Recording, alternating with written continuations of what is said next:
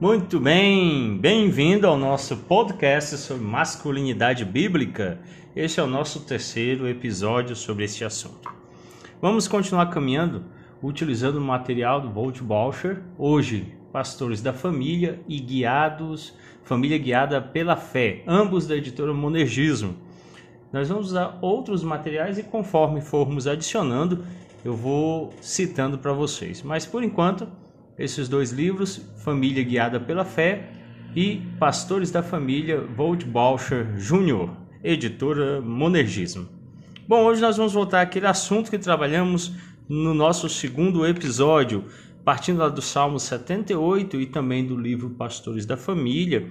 Vimos um pouquinho a tarefa do pai em evangelizar e discipular a sua família. Bom, primeiro no Salmo 78, Asaf, nesse salmo de ensino, nos fala que é pelo ouvir a pregação da lei de Deus no verso 1. Pois no verso 2 ele falou que nós usamos histórias, o uso do imaginário. E no verso 3, os pais são instrumentos, como o verso 5 finaliza dizendo que é uma ordem dada aos pais para anunciar o evangelho a seus filhos. O verso 4 declara que deve ser contado às gerações o que Deus fez. E o resultado está lá no verso 6, uma nova geração de filhos crentes, outra geração de filhos crentes, de geração em geração, o evangelho sendo anunciado. E hoje vamos voltar a este tema, tema com o tema que o Wolf Bolscher deu no livro, Anunciando o Evangelho em Casa. Mas agora eu pego um pouco o livro Família Guiada pela Fé ele dá algumas dicas nesse livro de como realizar isso. Bom, quando ele fala sobre essa tarefa de ser o pastor da família, de ensinar a família, conduzindo, ele traz algumas dicas básicas. A primeira, nós nos comprometemos a permanecer juntos e crescer como casal. Essa foi a primeira decisão dele de sua esposa. Crescer junto como casal. Uma família bem estruturada parte deste princípio: marido e esposa crescendo juntos. Quando você é um casal bem estruturado, um esposo e uma esposa vivendo na presença do Senhor, você já tem meio caminho andado no que diz respeito ao estabelecimento de um lar centrado no Evangelho. Segunda coisa que ele definiu junto com sua esposa é nos comprometemos a investir em nossos filhos, visando uma fidelidade que dure por gerações. Boscher não trata disso no seu livro, porque ele é batista, mas nós que somos presbiterianos entendemos isso aqui muito bem e o praticamos na nossa teologia da aliança. Na teologia da aliança, nós cremos que Deus nos chamou, a nós e nossa família, para pertencermos a Ele. Os pais, então, têm a tarefa de ensinar os seus filhos e a próxima geração e a próxima geração a amarem a Deus, viverem na presença do Senhor, amando e servindo a Ele. Então, esse compromisso de investir nos filhos, não só temporalmente, naqueles que estão sob o nosso cuidado, mas nas próximas gerações, é uma tarefa enorme. Como eu falei no primeiro e no segundo podcast, nós precisamos e necessitamos de um compromisso mais amplo no que diz respeito à masculinidade bíblica. Algumas pessoas têm reduzido a masculinidade bíblica à ideia de ser um machão, ou seja, envolver-se com lutas, com brigas, andar armado, beber uísque e outras coisas mais. Como eu falei, essas coisas têm o seu lugar, mas elas não fazem de você alguém que cumpre a masculinidade bíblica. A masculinidade bíblica é bem mais ampla. E, em geral, a maior batalha que você pode enfrentar nessa área é educar a sua família no Evangelho, instruindo-a na presença do Senhor. E há inimigos aqui terríveis, inimigos bem maiores do que aqueles que você vai enfrentar desse mundo material. Por último, Walsher nos fala que ele se comprometeu e sua esposa a fazer o que for necessário para reproduzir esses dois primeiros compromissos na vida de outros. Para um pouquinho e pensa comigo. Às vezes nós nos centramos muito na nossa individualidade. Famílias têm uma tarefa muito mais ampla servir a sociedade, servir a comunidade, servir o lugar onde você está inserido. A sua família deve ser um lugar para discipular outros, deve ser um lugar para discipular outras famílias, deve ser um lugar para discipular os vizinhos. O seu lar pode ser uma igreja, um, um braço estendido da igreja. Você tem essa tarefa enorme de constituir um centro de propagação do evangelho em sua casa. E então eu volto agora para o livro Pastores da Família, onde o Bolsha vai falar sobre o papel do lar no ensino da Bíblia. Contrariando a crença popular, o lar e não a igreja foi comissionado com a, re, re, com a responsabilidade primária de ensinar a Bíblia às crianças. Nós ouvimos muito que a ideia de ensinar a Bíblia é a tarefa da escola bíblica dominical ou da igreja, e ensinar outras matérias da vida comum é a tarefa da escola, mas nós sabemos que não. O lar é o lugar prioritário onde você começa a fazer tudo isso, principalmente no que diz respeito à Bíblia. Os pais têm a tarefa de ensiná-la em suas casas, ensinar seus filhos. A igreja só complementa esta tarefa. A igreja não deve ser o lugar primário para esse ensino, deve ser o lar. E aí ele continua e, e Wolf Bauscher Jr. fala agora sobre como você pode fazer essa tarefa de ensinar a Bíblia a seus filhos. Primeira coisa, livros, livros, livros. Colecione livros que o ajudarão a ensinar a Bíblia. Você deve se capacitar um homem, o líder do lar, deve ser capaz de responder as questões bíblicas à sua família, de instruí-la, ensiná-la. O homem deve ser capaz de tomar as escrituras e ensinar a esposa, ensinar os filhos, ensinar aqueles que estão sobre o seu cuidado. Então, primeira coisa é essa coleção de livros que vão ajudar você a ensinar a Bíblia.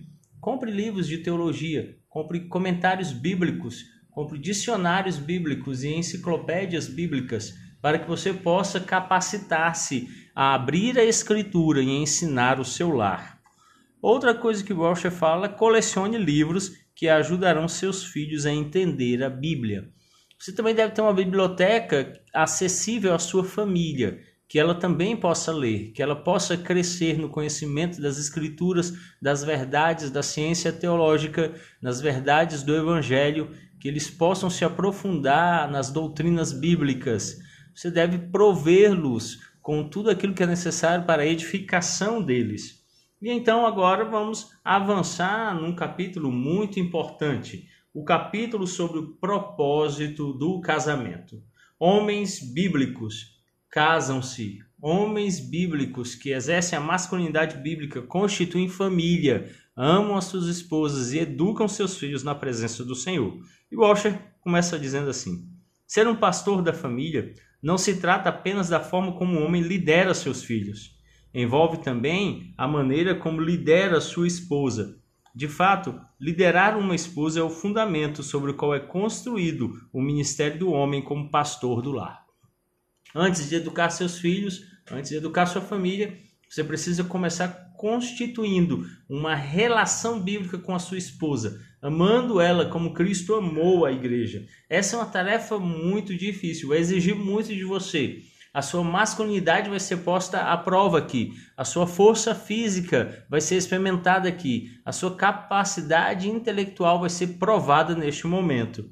Isso é verdade, porque o casamento é projetado de tal maneira que, teoricamente, um homem tem uma esposa antes de ter filhos, é o que diz Bolcher.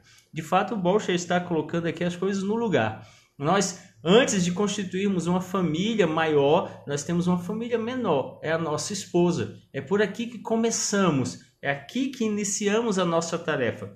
E ele diz, em outras palavras, a atenção que você dá a seu casamento é uma parte enorme de ser um pastor da família. Alguns pais, às vezes, acham que se constituírem filhos, se derem atenção aos filhos, vão ter uma família bem estruturada. Você deve ter filhos, nós vamos ver isso mais à frente. Mas antes de tê-los, você precisa investir na sua esposa, amá-la, cuidar dela e desenvolver um relacionamento profundo com ela. A partir desse relacionamento estruturado, você vai ter um fundamento excelente para constituir uma família na presença do Senhor. E ele continua e diz assim: Além disso, entender o propósito para os quais Deus projetou o casamento é fundamental para pastorear uma família.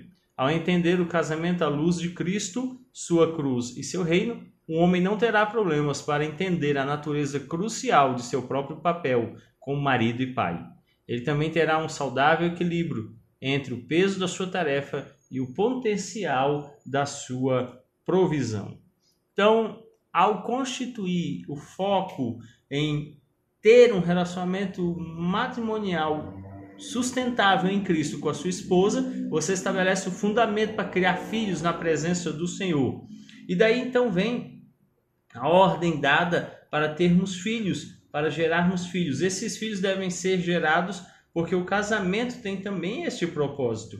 O capítulo 1, o verso 28 de Gênesis diz assim: Então Deus os abençoou e lhes disse: Frutificai, multiplicai-vos, enchei a terra e sujeitai-a, dominai sobre os peixes do mar, sobre as aves do céu e sobre todos os animais que rastejam sobre a terra. A procriação é o primeiro mais óbvio propósito para o casamento. Deus o fez para isso. Inclusive, ele nos abençoou para essa tarefa. Há uma bênção aí nesse, é, nessa ordem, nesse mandato de Deus. John Shiner, citado por Walsher, salienta a sutileza do texto hebraico não deve ser ignorada. Nesses versículos, os imperativos frutificai, multiplicai e enchei não devem ser entendidos como mandamentos, porque a declaração introdutória os identifica como bênção. De fato, é uma bênção termos filhos, numerosos filhos. O Salmo 127, o verso 3 a 5 diz assim: Os filhos são herança do Senhor, e o fruto do ventre é a sua recompensa. Como flechas na mão de um guerreiro, assim são os filhos da mocidade. Bem-aventurado o homem que com eles enche a sua aljava. Quando enfrentarem os inimigos numa disputa, não serão envergonhados. Para entender a questão, diz Bolcher, temos que ver a procriação como mais que apenas ter filhos. Procriação trata da imagem de Deus sendo propagada por toda a terra. Trata-se de desejar uma descendência santa, Malaquias 2,15, e de criar e disciplinar filhos para a glória do Senhor, Deuteronômio 6, 1 a 15. Veja também Efésios 6, 1 a 4. Significa uma geração ensinando a próxima geração sobre os maravilhosos feitos do Deus da aliança, Salmo 78. Então, que tarefa maravilhosa é essa? Saber, como diz a confissão de fé do Westminster, que pelo casamento nós damos continuidade numa semente santa. Isso é maravilhoso e belo aos olhos do nosso bom Deus e também faz com que a igreja cresça. Quando nós geramos filhos, nós os geramos para a glória de Deus. É claro que sabemos que os filhos são resultado do nosso relacionamento em amor com a nossa esposa, mas também são um mandamento do nosso bom Deus para nós acompanhados de uma bênção, como vimos lá no capítulo 1 de Gênesis. Então, o casamento ele nos leva a essa relação com a nossa esposa, uma relação onde nós nos colocamos na presença de Deus para sermos instrumentos para gerar filhos que são uma semente santa, que honram a Deus amando. E assim, nós e nossa esposa criamos essa relação de uma família que é uma pequena igreja gerando filhos santos que dão a Deus toda a honra e glória ao seu nome. Essa é uma tarefa magistral. Saber que quando nós estamos ensinando a Bíblia em nossos lares para os nossos filhos, quando nós estamos amando as nossas esposas e conduzindo-as na presença do Senhor, nós estamos cumprindo o nosso, nosso papel de masculinidade bíblica. Quando você, jovem, que ainda não é casado, está pensando em casar-se, Considere seriamente esta tarefa e comece a trabalhar arduamente por ela já hoje. Você que está casado e ainda não desempenha essa função, esforce-se o máximo para realizá-la. E você que tem realizado, rogue a Deus que continue abençoando você nessa tarefa, para que você continue amando a sua esposa, educando seus filhos na presença do Senhor. Você é o pastor da sua família. Deus o abençoe ricamente.